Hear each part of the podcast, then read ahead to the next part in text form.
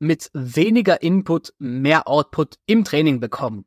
Und mit diesem vagen Statement, hallo und herzlich willkommen hier bei einer neuen Folge im Podcast. Und mit diesem ja sehr kontrovers klingenden Titel geht es heute um das Thema Trainingspausen bzw. Deloads und Muskelaufbau, ja. Wie das miteinander in Verbindung steht und wie du vielleicht beide Konzepte für dich nutzen kannst, ob sie überhaupt nützlich sind und worauf es zu achten gilt, ja. In dieser Episode möchte ich also einfach die Basics von Deloads und Trainingspausen besprechen, wie sich diese auf Muskelaufbau und deine Zunahme auswirken können. Und der Grund, weshalb ich mich heute entschieden habe, diese Episode aufzunehmen, den erkennt man hoffentlich nicht an meiner Stimme, sag ich mal, ja. Aber ich war hier leider die letzten ja, zweieinhalb bis drei Wochen krank mit einem grippalen Infekt im Bett. Ja, es war sehr unschön. Ich konnte lange nicht trainieren gehen. Und in dieser Zeit habe ich mich privat einfach wieder über das Thema Trainingspausen informiert und entsprechend Deloads. Ja, was ein Deload ist, klären wir gleich. Durch meine Krankheit bin ich dazu gekommen, dieses Thema wieder mal erneut für mich zu recherchieren und ich wollte euch einfach meine Erkenntnisse mitgeben und dachte mir, sehr passend auch zu dem Thema ist das Thema Deload, also Deload und Trainingspausen sind relativ nah beieinander tatsächlich und für viele auch ähnlich.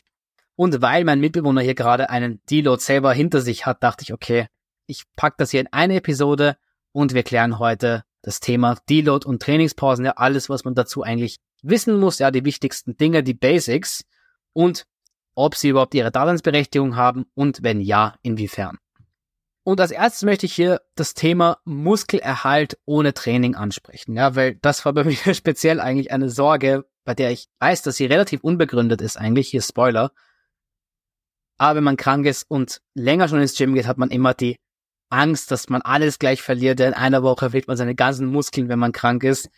Aber zum Glück ist dem nicht so. Denn eine Meta-Analyse von 2013 hat gezeigt, dass zum Beispiel die maximale Kraft bis zu 28 Tagen, ja, 28 Tagen nach dem Trainingsende größtenteils noch erhalten bleibt. Ja, und das ist schon ganz schön lange. Nach diesem Zeitraum allerdings hat sich der Kraftverlust natürlich beschleunigt. Aber einen Monat nicht trainieren zu können, ist schon sehr lang. Also da musst du schon sehr ernst krank sein, was ich hoffe, dass keinem von euch passieren wird natürlich, ja. Jetzt denkst du dir vielleicht, okay, ist ja ganz nett, aber da geht's ja nur um Kraftwerte, ja, und Kraftwerte sind ja nicht gleich Muskeln, ja, beziehungsweise ging es in der Studie um Kraftwertverlust. Aber ich habe ja auch eine andere Studie mitgebracht, die sich zum Thema Muskelmassenverlust bei Trainingspausen befasst hat. Und in dieser Studie zum Muskelmassenverlust wurde herausgefunden, dass es etwa circa drei Wochen dauert, um signifikant Muskelmasse zu verlieren, wenn man eine Trainingspause einlegt, ja, aus welchem Grund auch immer das passiert. Was allerdings auch herausgefunden wurde, was sehr interessant war, ist, dass diese Muskelmasse, die man verliert über diese drei Wochen hinaus, bei erneutem Training sehr viel schneller zurückkommt aufgrund des sogenannten Muskelgedächtnis oder auf Englisch oder in der Fachsprache der Muscle Memory Effekt. Das heißt hier, selbst wenn du monatelang ausfällst, um Gottes Willen, diese Muskelmasse wirst du sehr schnell wieder zurückbekommen können, wenn du wieder beginnst, ins Gym einzusteigen. Der Grund, warum man aber oft glaubt, dass man Muskel verliert, wenn man krank ist oder wenn man Trainingspausen macht, warum auch immer man nicht trainieren kann, einen Zeitraum lang, ist einfach, dass dein Muskel Glykogen und Wasser verliert. Ja, das heißt, dein Muskel wird etwas kleiner, vieles vielleicht auch Placebo im Kopf, ganz ehrlich gesagt, ja. Aber der physiologische Fakt ist einfach, dass Muskelglykogen verloren geht und die Wasserspeicher sich im Muskel entsprechend leeren, was durchaus dazu führen kann, dass der Muskel etwas kleiner wirkt, ja. Ganz wichtig, das ist aber nur temporär, weil deine Glykogenspeicher füllen sich wieder auf, wenn du dein Training fortsetzt. Das heißt, wir können mit recht großer Sicherheit eigentlich sagen, dass wir bei bis zu drei Wochen kein Training eigentlich nicht wirklich was zu befürchten haben, an Muskeln zu verlieren, ja. Und ich weiß, das muss man sich immer so selber wieder vor Augen führen, weil auch wenn ich persönlich das zum Beispiel gewusst habe in meiner aktuellen Krankheit davor, Trotzdem war so in meinem Kopf so, boah, nein, ich mache Trainingspause, ich verliere jetzt Muskeln, ich verliere Fortschritt, ja. Aber ganz wichtig, das ist einfach nicht der Fall. Und da muss man sich immer bewusst sein. Das heißt, Muskelerhalt ohne Training, wie lange? Die Antwort laut Studien, circa drei Wochen, ja, ohne große zu verlieren. Und selbst wenn du darüber hinaus dein Training pausierst oder nicht trainieren kannst, je nachdem, wirst du die verlorene Muskelmasse aufgrund des sogenannten Muscle Memory Effects oder Muskelgedächtnis auf Deutsch sehr, sehr schnell zurückerhalten, ja. Und das Thema Trainingspause, wie gesagt, führt uns jetzt hier zum nächsten Thema und das sind die sogenannten Deloads, ja. Und vielleicht denkst du gerade, was ist ein Deload bitte? Und ein Deload ist einfach nur eine Phase in der Trainingsplanung oder der Fachbegriff wäre in der Trainingsperiodisierung, in der du deine Belastung extrem, in der du deine Belastung einfach senkst für eine gewisse Zeit lang, meistens eine Woche, aber dazu kommen wir noch gleich, wie man diesen durchführt theoretisch. Also das ist grundsätzlich ein Deload. Wie gesagt, typischerweise dauert ein Deload eine Woche, das weicht natürlich immer ab und kann man nie so festnageln auf eine gewisse Dauer, aber normalerweise wird das eine Woche circa durchgeführt. Und wenn Deloads spezifisch in Trainingszyklen geplant werden, wird das im Normalfall zwischen alle vier bis zwölf Wochen gemacht bzw. empfohlen. Wie du merkst, eine große Spanne. Auch hier gibt es sehr viele Abweichungen, weil es einfach auf viele Faktoren ankommt. Ja, wie schnell ermüdest du wirklich? Wie planst du den restlichen Trainingszyklus und so weiter? Aber ich möchte hier gar nicht mit diesen komplexen Dingen langweilen, sage ich mal. Ja, heute soll es hier nur oberflächlich um die Basics von Deloads und Trainingspausen gehen. Das heißt, wir akzeptieren jetzt einfach mal den Zeitraum. Ein Deload wird circa alle vier bis zwölf Wochen angesetzt. Es gibt aber auch eine Fraktion in der Fitnessszene, in der Fitnesswelt, zu der ich mich persönlich doch dazu zähle, sage ich mal. Und das sind jene Personen, die Deloads nicht planen, also nicht fix in einen Plan integrieren, sondern diesen eher reaktiv machen, sage ich mal. Und der Vorteil seiner Deloads reaktiv zu planen, ist, dass dir solche Sachen wie eben Krankheit, wie bei mir zum Beispiel gerade, nicht deinen Trainingszyklus komplett zerschießen, weil da ich sowieso keine Deloads fix plane für mich persönlich, ist es auch weniger schlimm, wenn ich dann zum Beispiel jetzt krank werde, aus der Trainingsperspektive zumindest, ja, gesundheitlich hat man nie Bock drauf natürlich, aber dann ist es aus der Trainingsperspektive weniger schlimm, dass ich krank bin, weil diese Krankheit ist dann sozusagen mein Deload, blöd gesagt, ja. Und dazu muss man aber sagen, bitte, nur weil ich das so mache, ist das nicht richtig, seine Deloads nicht zu planen oder sie zu planen, sowohl seine Delos zu planen als auch diese spontan oder reaktiv zu machen, hat beides seine Vor- und Nachteile, die wir gleich jetzt besprechen. Aber ich möchte nur gesagt haben, es gibt hier wirklich kein richtig und kein falsch.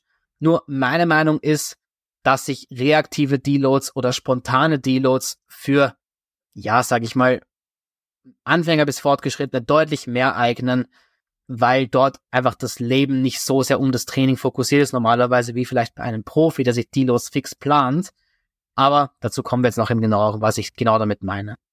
Damit kommen wir jetzt einfach mal in ein paar Vor- und Nachteile von beiden Herangehensweisen. Und Deloads zu planen hat den Vorteil über spontanen Deloads, dass du sie erstens zu mehr oder weniger richtigen Zeitpunkten setzen kannst, der ganz geplant und strukturiert in einem Trainingszyklus und schon quasi im Vorhinein komplett verhindern kannst, in ein Übertraining zu geraten. Ja, dazu habe ich auch eine Episode mal gemacht falls sich das hier interessiert hier. Aber regelmäßig geplante Deloads können dir helfen, ein Übertraining komplett zu vermeiden, weil du nach einer gewissen festgelegten Zeit diesen Deload durchführst. Dein Körper regeneriert sich sozusagen wieder und erholt sich bisschen besser. Das heißt, geplante Deloads helfen dir, ein Übertraining gezielt zu vermeiden und deine Ermüdung, die sich über die Wochen anstaut in deinem Training, wenn du hart trainierst, was du auch solltest, wenn du Muskeln aufbauen und zunehmen willst, aber eben diese Ermüdung geplant und strukturiert wieder runterzubringen. Ja, das macht ja ein Deload unterm Strich. Während einem Deload senken wir unsere Trainingslast und oder unser Volumen. Wie man das alles macht, klären wir noch. Aber somit kannst du geplant und strukturiert deine Ermüdung abbauen und hast nie das Risiko, wirklich in ein Übertraining zu geraten, unter anderem. Und vielleicht stellst du jetzt sogar die Frage, okay, das klingt doch alles super, wo ist dann bitte der Nachteil, die Deloads zu planen? Und meiner Meinung nach ist dieser Nachteil für, ich nenne es mal, Amateure, ja, die nicht irgendwie professionell ihr ganzes Leben dem Sport gegenüber ausrichten, extrem groß. Und die Nachteile sind, dass du es dir quasi nicht erlauben kannst, irgendwie abzurutschen von dieser Struktur, weil sagen wir als Beispiel, ich habe sechs Wochen Training und danach ein Deload in meinem Plan. Wenn ich jetzt aber Woche drei krank werde, ja, und nicht trainieren gehen kann, dann habe ich ein Problem, weil mein Plan dann nicht mehr aufgeht in der Form und ich ihn nicht mehr so umsetzen kann. Oder als anderes Beispiel, ja, wenn du vielleicht spontanen Urlaub planst auf einmal. Ja, das geht dann eben nicht wirklich, wenn du die Deloads fix in den Plan machst. Oder du musst den Plan halt anpassen, immer spontan. Aber das wäre natürlich nicht der Sinn eines Plans, diesen dann ständig anpassen zu müssen, ja, sondern Leute sich Deloads planen, richten dann eher ihr Leben nach dem Plan und nicht ihren Plan nach dem Leben, ja, weil das normalerweise doch eher fortgeschrittene Leute sind oder stark fortgeschrittene sogar bis hin zu ambitionierten, vielleicht sogar Bühnenathleten teilweise, ja, Powerlifter, die an Wettbewerben teilnehmen und so weiter. Deshalb meiner Meinung nach der Nachteil von geplanten Deloads potenziell sehr groß. Dementsprechend kommen wir zum Thema, ich nenne sie mal reaktive Deloads. Und der große Vorteil ist natürlich, sie sind flexibel. Ja, du, du machst einfach einen, wenn du glaubst, dass er nötig ist, oder wenn du krank wirst, oder dein Privatleben kommt dazwischen, was auch immer. Du machst einfach einen, wenn er nötig ist. Oder auch, wenn du dich danach fühlst, ja, wenn du merkst, okay, ich fühle mich wirklich extrem belastet, ich fühle mich richtig fertig, ich komme mit der Erholung nicht hinterher, dann kannst du ein Deload einplanen, einfach selber. Kannst sagen, okay, jetzt ein Deload und das passt. Der Nachteil ist natürlich wiederum, du musst in der Lage sein, deine eigenen Körpersignale gut zu deuten. Ja, das heißt, ich habe zwar eigentlich gerade gesagt, ja, geplante Deloads sind fortgeschritten, ne? aber auch einen reaktiven Deload richtig zu setzen von deinen Körpersignalen ist nicht super einfach. Das heißt, auch hier ist gewisse Selbstreflexion erforderlich. Ja, du musst schon in der Lage sein zu sagen, okay, bin ich jetzt gerade nur ein Weichei, blöd gesagt, ja, oder bin ich wirklich extrem stark ermüdet und brauche einen Deload? Das muss man natürlich können. Aber meiner, meiner Meinung nach besonders nützlich für jemanden, der jetzt nicht, ich will nicht sagen, nicht hochambitioniert ist, ja, aber ich würde schon sagen, dass ich persönlich zum Beispiel auch recht ambitioniert beim Kraftsport bin, aber einfach für Leute, die damit rechnen müssen, sag ich mal, oder damit rechnen, dass ihr Leben mal dazwischen kommen wird. Ich weiß leider für mich, im Winter werde ich nicht allzu selten krank. Leider, ja, das ist halt bei mir einfach so. Und dementsprechend habe ich eben zum Glück so viel Selbstreflexion, dass ich jetzt gesagt habe, okay, ich kann mit Deloads nicht planen. Das macht für mich persönlich in meiner Lage einfach keinen Sinn. Dementsprechend mache ich sie reaktiv, wenn sich mein Körper danach anfühlt oder wenn mir eine Krankheit quasi den Deload aufzwingt, sage ich mal, ja, so wie jetzt quasi. Oder nicht wirklich Deload, aber eher eine Trainingspause dann in dem Fall. Vielleicht noch hier mal ein ganz kleiner Exkurs. Wann solltest du ein Deload machen? Grundsätzlich, also egal ob geplant oder reaktiv, aber die Frage stellt sich eher, wenn du Deloads spontan und reaktiv machst, ja, wenn sie im Plan sind, dann wird es sowieso hoffentlich nicht passieren, wenn der Plan gut gemacht ist und richtig gemacht ist. Aber Anzeichen, die dir zeigen könnten, dass es Zeit für ein Deload sein könnte, wären verminderte Leistung, ja vielleicht auch extrem wenig Motivation, wenn du sonst eher motiviert bist, ja, schlechter Schlaf vielleicht auch oder sogar Verletzungen vielleicht schon, ja, das könnten alles Zeichen sein.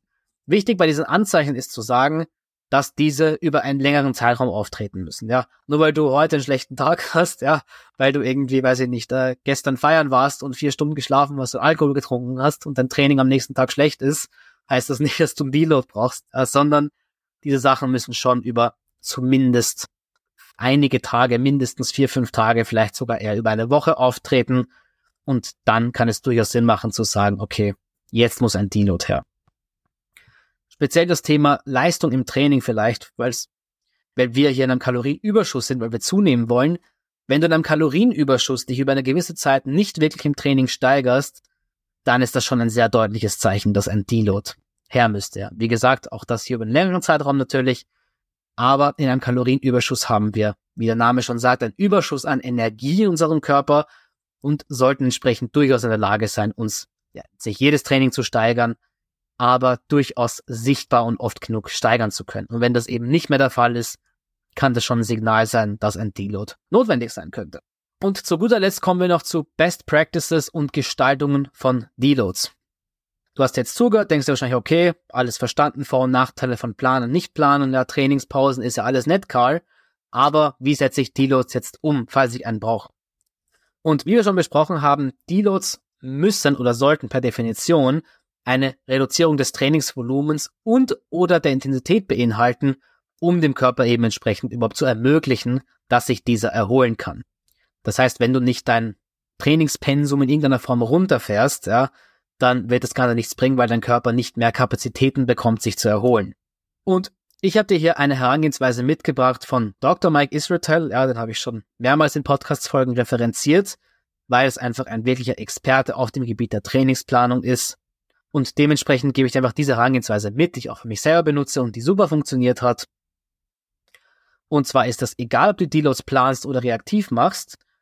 Du wirst, wenn du ein Deload machst oder machen möchtest, für circa eine Woche diesen ansetzen erstmal. Ja, das heißt Dauer eine Woche. Und in der ersten Hälfte des Deloads, also in der ersten Hälfte dieser Woche, wirst du die Sätze und die Wiederholungen deiner Trainingseinheiten halbieren, ja, und trotzdem dein reguläres Gewicht ausführen. Und in der zweiten Hälfte dieser Woche, also in der letzten Hälfte dieser Woche, wirst du auch zusätzlich zu halber Satzanzahl und halber Wiederholungsanzahl auch dein Arbeitsgewicht nochmal halbieren. Ja, das heißt, ich hoffe, das ist ja verständlich.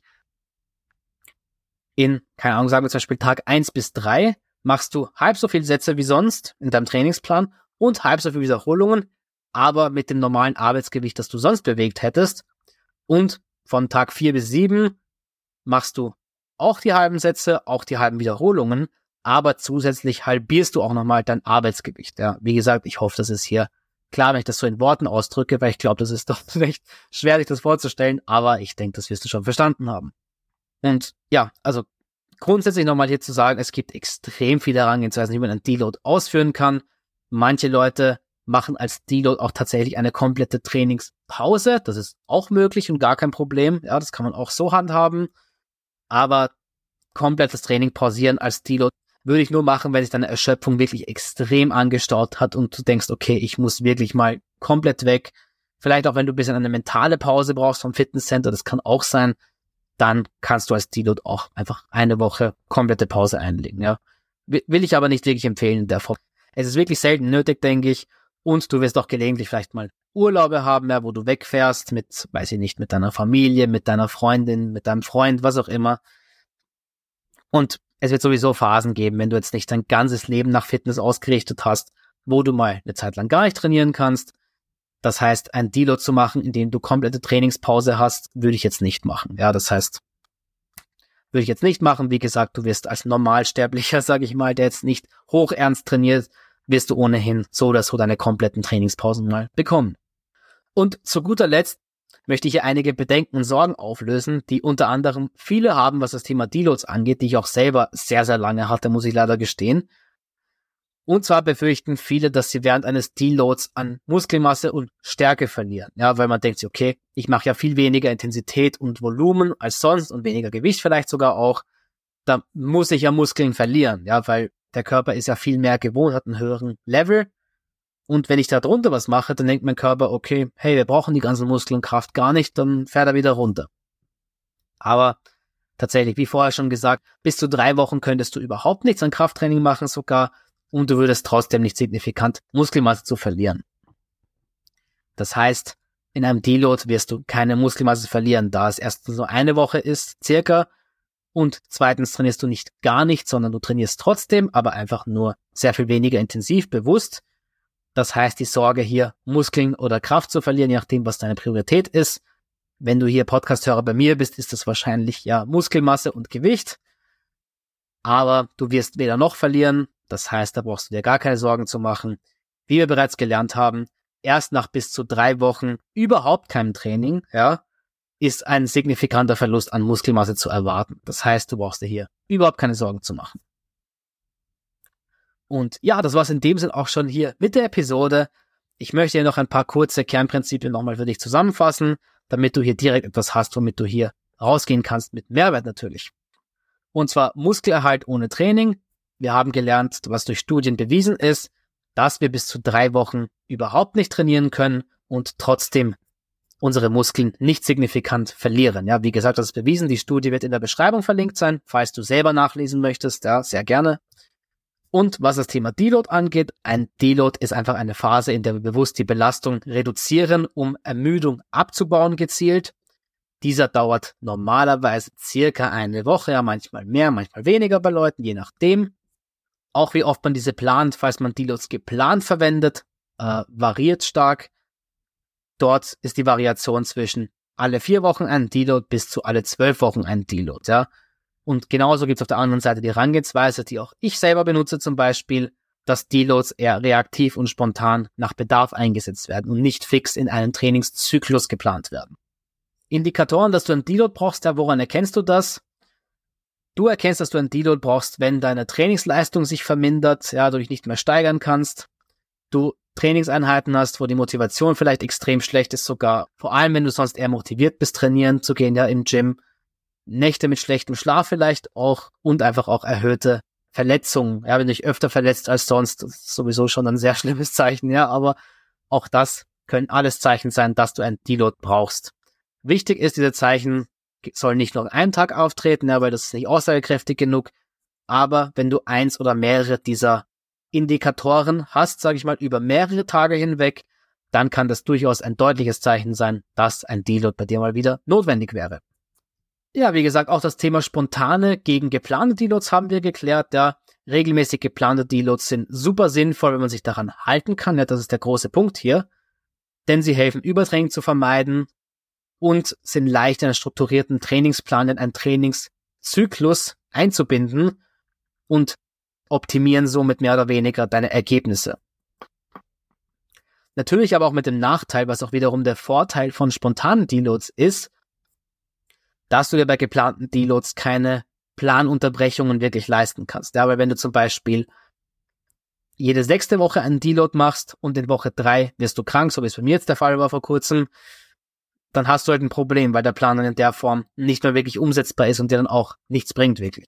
Das heißt, Vorteil von reaktiven und spontanen Deloads ist, dass sie natürlich flexibel sind. Du kannst sie je nach Bedarf benutzen und anpassen und, und diese sind speziell besonders nützlich, wenn dein Leben und dein Training eher unvorhergesehener ist. Ja, also für mich in meinem Kopf, wer viele geplante Deloads verwendet sind, ambitionierte Athleten, ja, Bodybuilder vielleicht auf die Bühne gehen wollen, Powerlifter, die auf Wettbewerben heben, ja, für solche Leute macht es super viel Sinn, Deloads zu planen. Aber wenn du das nicht bist oder nicht jemand bist, der sein komplettes Leben um das Training schon strukturiert hat, dann machen geplante Deloads meiner Meinung nach eher weniger Sinn. Aber reaktive Deloads haben wiederum den Nachteil, dass du in der Lage sein musst, zu fühlen, wann du es brauchst. Bei reaktiven Deloads musst du halt einfach in der Lage sein, gut über dich selbst reflektieren zu können, weil du musst dann sagen können, okay, jetzt brauche ich den, ja. Und auch unterscheiden können, okay, bin ich jetzt gerade ein bisschen ein, ein Weichei, blöd gesagt, ja, und rede mir das nur ein, dass ich es brauche, oder brauche ich es wirklich? Und das ist für manche einfach auch nicht so einfach, ja, speziell am Anfang der Trainingslaufbahn eher. Und hier abschließend der Zusammenfassung nochmal Best Practices für Deloads. Hier die von Mike Israel, die ich hier hernehme, die auch für mich selber benutze. Deload dauert eine Woche in dem Fall. In der ersten Hälfte dieser Woche, ja, das heißt Tag eins bis drei oder eins bis vier, je nachdem, halbierst du deine Sätze, die du sonst machst in deinem Trainingsplan und du halbierst deine Wiederholungen für deine Trainingseinheiten, ja, mit dem normalen Arbeitsgewicht. Und in der zweiten Hälfte der Woche, also Tag vier bis sieben, herbierst du zusätzlich zu deinen Sätzen und deinen Wiederholungen auch nochmal dein Gewicht, ja, und so trainierst du dann diese Woche durch und wenn die fertig ist, gehst du wieder zurück zu deinem normalen Training. Und ja, das war's in dem Sinne zum Thema Deloads und Trainingspausen. Was bringen sie? Braucht man sie überhaupt? Ja, worauf gilt es zu achten? Welche Sorgen sind unbegründet? Welche sind begründet? Ja, also wir haben hier alles Mögliche über diese Themen behandelt. Ich hoffe natürlich wie immer, dass du hier viel für dich mitnehmen konntest und in dein Training integrierst. Und wie immer, wenn du bis hierher gehört hast, dann danke ich dir an dieser Stelle recht herzlich hier für deine Aufmerksamkeit.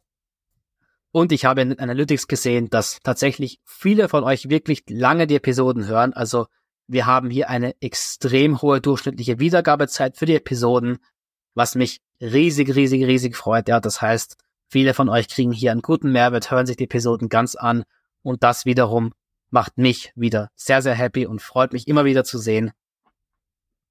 Das heißt hier an der Stelle auch von mir Danke an dich und danke an euch hier als Community, die sich das Ganze hier anhören und Mehrwert aus diesem Podcast kriegen. Und ja, in dem Sinne wünsche ich dir noch einen schönen restlichen Tag, wann auch immer du das hier gerade hörst. Und bis zum nächsten Mal. Wir hören uns. Dein Karl. Ciao, ciao.